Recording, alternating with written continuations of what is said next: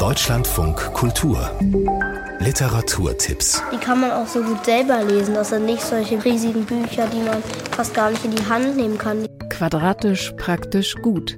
Das gilt auch für die Pixie-Bücher. 1954 erschien mit Miezekatzen das erste Buch. Über 3000 Titel folgten. Carlsen feiert mit einer Ausstellung in Hamburg 70 Jahre Pixie-Buch. Nur 10 mal 10 cm groß sind Pixies die idealen Reisebegleiter oder passen auch in den Adventskalender. Pixies sind gute Nachtlektüre, begehrte Sammlerobjekte und für viele Kinder das erste selbstgewählte Buch.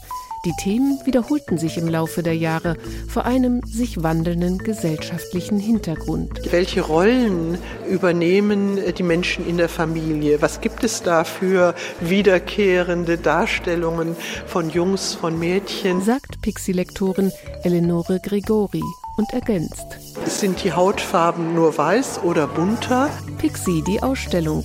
70 Jahre kleine Bücher. Altonaer Museum Hamburg bis zum 18. August.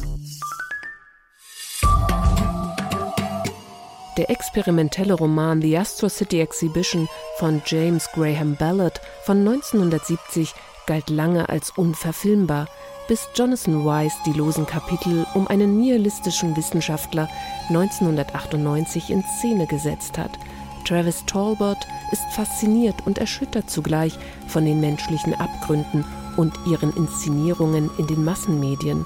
Er will verstehen.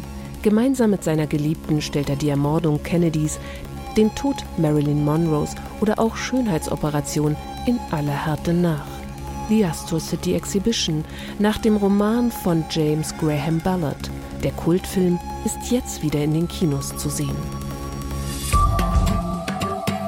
Mit Abschied von den Boomern nimmt Heinz Bude eine Generation in den Blick, die sich nach und nach aus dem Arbeitsleben verabschiedet.